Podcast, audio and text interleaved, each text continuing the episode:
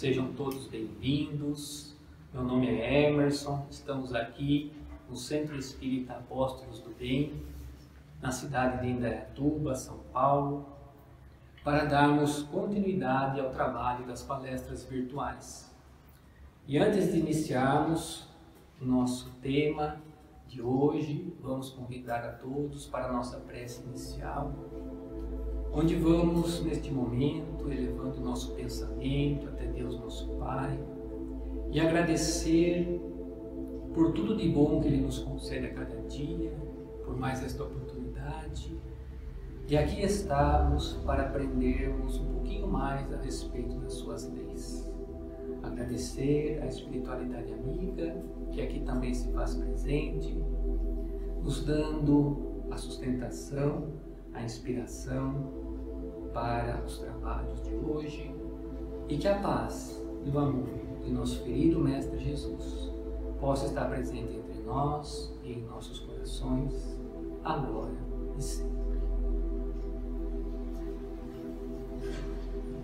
O tema de hoje é o livre-arbítrio e as doenças. E o que vem a ser o livre-arbítrio? Eu gosto muito de uma definição que Martins Peralva nos dá nesse livro, Estudando o Evangelho, pela Federação Espírita Brasileira, aonde ele nos fala que o livre-arbítrio é a faculdade que permite ao homem edificar conscientemente o seu próprio destino, possibilitando-lhe a escolha na sua trajetória ascensional do caminho que ele deseja. Então, fica aqui bem definido o que vem a ser o livre-arbítrio. E no livro dos Espíritos, nós vamos encontrar nas questões 135 e 135A Allan Kardec, através dos benfeitores espirituais, nos ensinar que o ser humano ele é formado de três partes essenciais. O corpo físico, que é o instrumento que o espírito vai utilizar para se manifestar no mundo material. O espírito, que é o ser inteligente. E existe um princípio intermediário entre o espírito e o corpo físico, que Allan Kardec vai denominar como sendo o perispírito uma estrutura bastante importante que apresenta muitas funções e que vai acompanhar o espírito na sua trajetória evolutiva.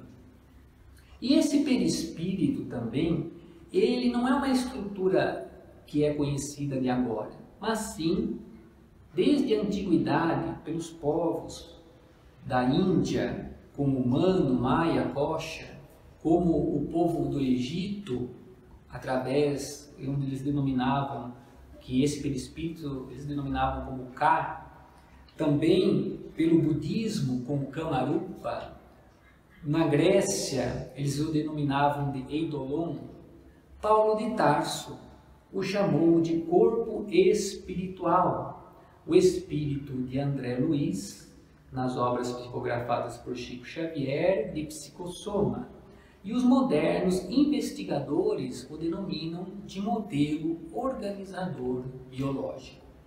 Mas ele vai apresentar várias outras denominações através dos tempos.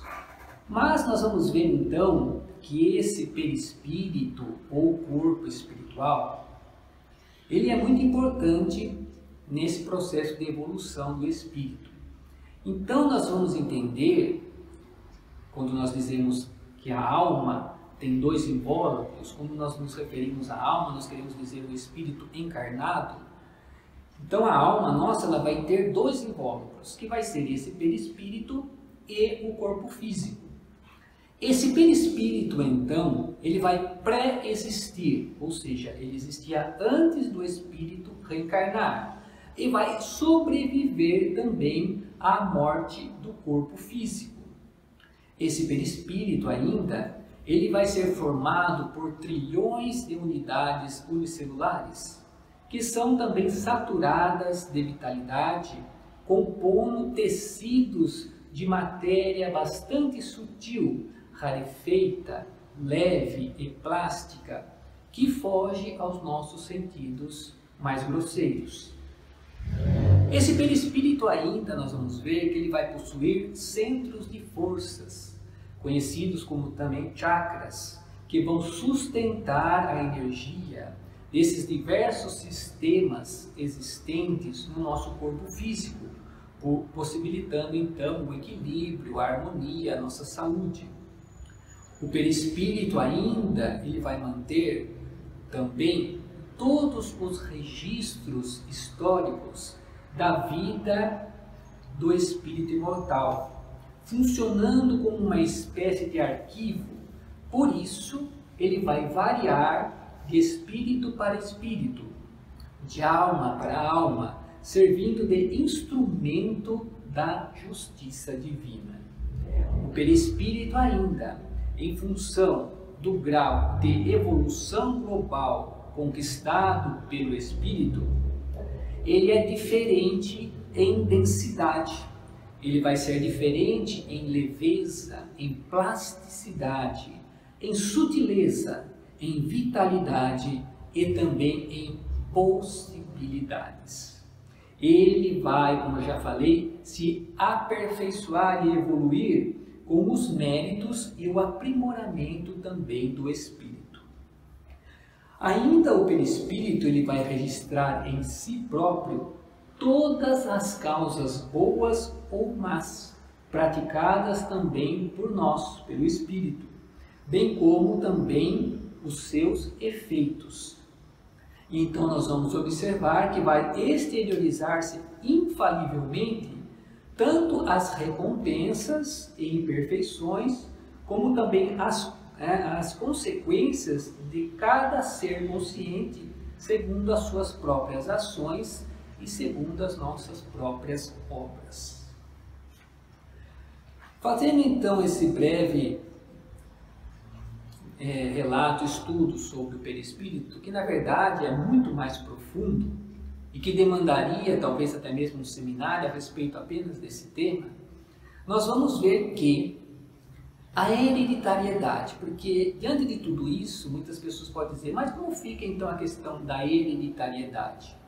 A hereditariedade, na verdade, ela vai ter sim os seus poderes, mas é importante observarmos que os registros no nosso perispírito das experiências vividas pela alma nos campos psíquico, intelectual, profissional, moral e emocional no passado, ou seja, nas nossas vidas anteriores, determinam então a formação mais ou menos perfeita dos órgãos do novo corpo material. Porque o perispírito ele vai ter também essa função. Ele serve de molde para o corpo físico, ou seja, no momento da concepção, o perispírito vai se ligar então ali para que molécula a molécula ir formando um novo corpo. Assim então nós vamos observando que as faculdades, as características, as tendências, as habilidades e as conquistas nossas elevadas ou degradantes, elas vão se materializarem-se com a lei da reencarnação. Então, nós vamos ver, existe, sem dúvida alguma, a hereditariedade física, onde nós herdamos os caracteres da raça, da aparência, da morfologia, a cor dos olhos, a cor do cabelo, da pele, e assim por diante. Mas é importante observarmos que os valores psicológicos e intelecto-morais não são transmissíveis pelos genes e cromossomos, pois são atributos da individualidade imortal que é o espírito. E isso nós observamos bem, né? através da prática. Muitas vezes nasce um gênio de pais simples, humildes. E de pais gênios, muitas vezes nascem filhos normais. E então o espírito é que vai transferir de uma para outra existência corporal o somatório das suas conquistas. Conquistas elas positivas ou negativas, salutares ou perturbadoras.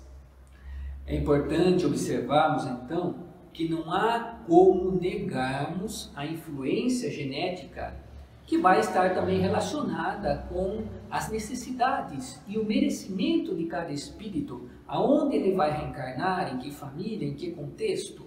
Não é? Então, há sim essa influência genética na evolução do ser, há sem dúvida também a influência do meio ambiente nessa evolução, a influência dos costumes e também dos hábitos.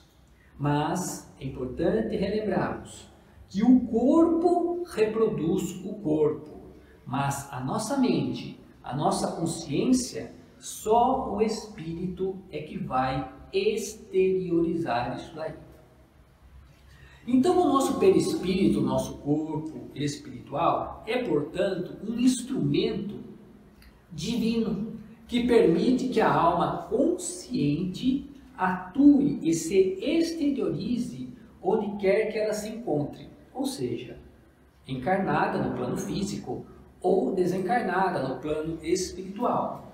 Refletindo então aí, nesse corpo espiritual, no perispírito, suas características, suas faculdades, suas aptidões e nível de superioridade ou de inferioridade. Mas, então, entrando agora na questão do livre-arbítrio, nós vamos ver que o livre-arbítrio é concessão de Deus. Todos nós somos criados simples e ignorantes, porque na criação não há privilégios. Então, esse livre-arbítrio é para todos, é concessão divina, onde nós temos a liberdade total de pensarmos, de sentirmos, de escolhermos e de agirmos, de desenvolvermos dia a dia com as nossas próprias obras a nossa individualidade, as nossas faculdades, as nossas inclinações e os nossos gostos. Nós temos a possibilidade de desenvolver o nosso modo de ser, de vivermos e de convivermos. O nosso mundo mental, intelectual, moral, emocional e também sentimental. Consequentemente, nós criamos o nosso próprio destino pessoal, que vai ser feliz ou infeliz, que vai ser sadio ou doentio, conforme nós direcionarmos a nossa vida, os nossos pensamentos, as nossas palavras e as nossas ações. E quando nós fazemos então mau uso do livre-arbítrio?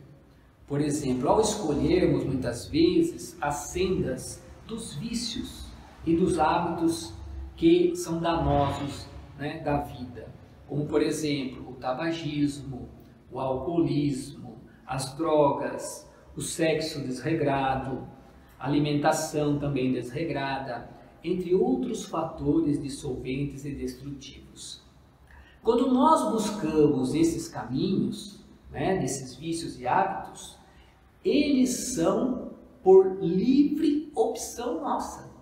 Nós, somos nós mesmos que optamos por isso.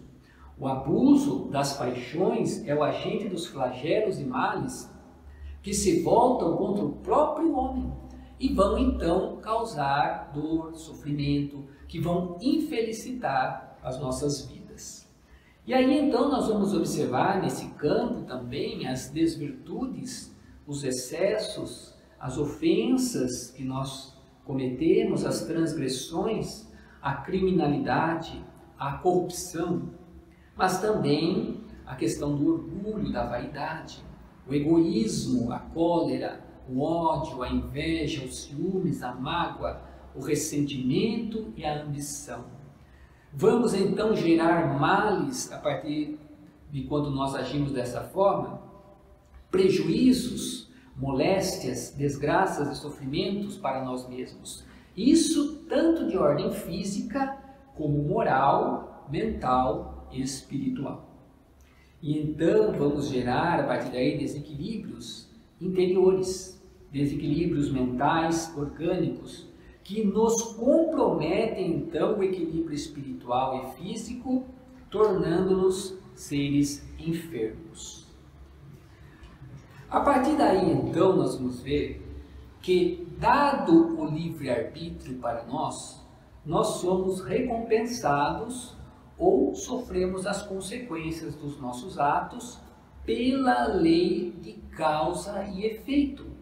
Ou seja, recebemos com justiça as lições e as consequências naturais de cada pensamento que nós temos. Porque o pensamento é energia. De cada sentimento que nós vamos apresentar, de cada palavra, de cada ato. E diante então dessa nossa realidade, que com a doutrina espírita nós vamos compreendendo cada vez mais, nós conseguimos então ampliar a nossa consciência. Nós vamos ampliar a nossa compreensão, a nossa experiência, a nossa responsabilidade, mas também a nossa liberdade.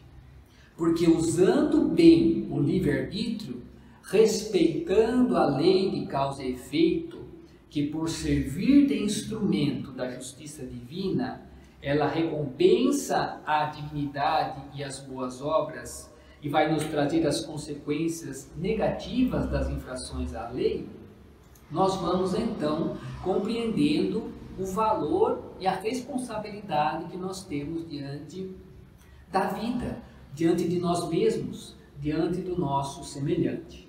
Assim, o nosso destino está sempre em nossas obras. É por isso que o Cristo nos falava a cada um segundo as suas obras, as quais nos fazem então crescer mais ou menos rapidamente na conquista da perfeição. Mas nós vamos observar diante de todo esse mecanismo então que rege a vida, que muitas doenças que surgiram em decorrência do uso incorreto do nosso livre-arbítrio elas só saram com a nossa reeducação. Porque Jesus ele falava sempre assim quando ele realizava as suas curas: O que queres que eu te faça? Que me cures, muitas vezes respondiam. E então ele fala: Foi a tua fé que te curou. Mas completava a frase dizendo: Vá e não peques mais. Ou seja, convidando o indivíduo a uma mudança de comportamento, de pensamento, de atitudes, para que ele não viesse novamente a adoecer. Então, para que nós possamos obter a cura, o primeiro passo que nós vamos dar é do arrependimento, como nos mostra a doutrina espírita. A partir do arrependimento, então, vem o processo da reparação que muitas vezes se processa pela expiação, pelo resgate daquilo que cometemos. Mas não para por aí, porque a partir daí então vem o processo da nossa reeducação, ou seja, onde nós vamos aprender com o erro que cometemos, né? E que vai nos trazer então de volta ao caminho do bem, do amor, das virtudes e da responsabilidade diante das leis do universo. Mas nós vamos ver então, diante disso, que o mal é sempre uma opção pessoal. Né? Nós vamos percebendo, o mal vai ser sempre uma opção pessoal. Nunca nos será dado a missão de fatalmente praticarmos o mal. Né? O mal, na verdade, é a ausência do bem, porque todos nós estamos destinados à felicidade, à perfeição que nos cabe como espírito imortais que somos. Mas nós vamos ver então que o livre-arbítrio e responsabilidade devem sempre andar juntos. E então nós recebemos pela justiça divina os méritos e as recompensas ou as consequências dos nossos atos infelizes, pelo que fizemos, e que são proporcionais à grandeza das obras ou à gravidade das nossas faltas. Desenvolvemos então, a partir daí, quando nós vamos compreendendo essa condição, o nosso senso de responsabilidade diante da vida. Que quanto mais ele vai se ampliando, mais liberdade garante ao nosso espírito. E isso que é maravilhoso. Vejamos bem, quanto mais nós vamos entendendo as leis de Deus, mais responsabilidades temos. E quanto mais nós agirmos no bem, mais liberdade isso vai nos garantindo para alçarmos voos mais altos, a planos mais evoluídos, mais elevados. E então nós vamos ver ainda que o livre-arbítrio tem que estar pautado na lei do amor. Não há como negarmos isso. No bem e nas virtudes, porque só assim nós vamos gerar saúde e felicidade para nós. Assim, evitamos os desequilíbrios emocionais, as doenças orgânicas e sofrimentos que decorrem invariavelmente das atitudes contrárias que nós vamos ter com relação às leis de Deus. Além disso, também há um outro fator muito importante. Agindo dessa forma, nós não retardamos a nossa evolução espiritual. Ou seja, nós não perdemos tempo para ter que reparar, para ter que espiar os erros passados que poderiam ser evitados, nos dando, olha aí, mais ampla liberdade para seguirmos adiante rumo à perfeição. E então nós vamos concluindo e vendo que o bom uso do livre-arbítrio vai sempre elevar o nosso espírito mortal. Porque, sem dúvida alguma, o amor é o antídoto mais eficaz contra quaisquer males. Porque a lei do amor, o amor, ele vai agir nas causas e vai alterar as manifestações, mudando então a estrutura dos conteúdos negativos quando estes se exteriorizam. Porque somente o amor é capaz de instaurar em nós a paz e irradiar então a confiança, promovendo a não violência e estabelecendo assim a fraternidade que nos une e solidariza uns aos outros, anulando então as distâncias e as suspeitas. E então, observando os dias de hoje, nós vamos ver como nós estamos carentes da lei do amor, principalmente de colocá-las em prática em nossas vidas. E finalizando, é, Martins Peralva, no livro Estudando o Evangelho, ele faz uma comparação muito bacana do livre-arbítrio com a natureza. Ele diz assim: é, o livre-arbítrio do homem não evoluído é como um espelho que o lodo, né, a lana das imperfeições, desnatura por algum tempo. Porém, o livre-arbítrio do homem de evolução mediana, de evolução média, é como uma madrugada que espera os primeiros raios do sol. E o livre-arbítrio do homem já mais evoluído do que daquele que se libertou já da ignorância é como a face tranquila de um lago, onde se refletem no esplendor da sua radiosidade os luminosos raios do astro-rei. E assim, então, companheiros, nós convidamos a todos, agradecemos para que possamos, mais uma vez, elevar o nosso pensamento até o Criador e agradecê-lo agora pelo dom da vida e por todas as oportunidades que Ele nos concede a cada dia para o nosso crescimento e a nossa evolução. Agradecendo ao nosso querido Mestre Jesus por tudo que Ele representa em nossas vidas, conscientes de que Ele estará sempre a iluminar os nossos caminhos, desde que nós estejamos também com Ele. e que Ele estará nos esperando de braços abertos um dia, quando passarmos pelos vales das sombras, quando vencermos as sombras interiores que ainda há, dentro de cada um de nós, conquistando então a condição de espíritos puros.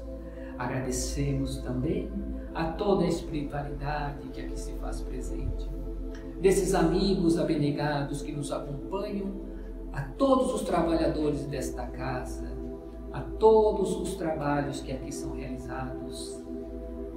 E assim nós queremos pedir por todos aqueles neste momento que se encontram necessitados, sejam eles encarnados ou desencarnados, em todas as partes do nosso planeta Terra. Essa escola abençoada em que nos encontramos, em processo de aprendizado e evolução. Que a nossa prece possa chegar a todos eles, trazendo-lhes o conforto, a coragem, a paz, a esperança, a força, para que possamos encontrar os melhores caminhos e as soluções para os problemas que nos afligem a alma. E assim então, agradecido que somos, queremos dizer, Pai nosso, que estais nos céus, santificado seja o vosso nome, venha a nós o vosso reino, e seja feita a vossa vontade, assim na terra como nos céus. O pão nosso de cada dia dá-nos hoje sempre, Senhor. Perdoai as nossas dívidas, assim como nós perdoamos aos nossos devedores. E não nos deixe cairmos em tentações, mas livrai-nos de todo o mal. Que assim seja. Muito obrigado, Senhor.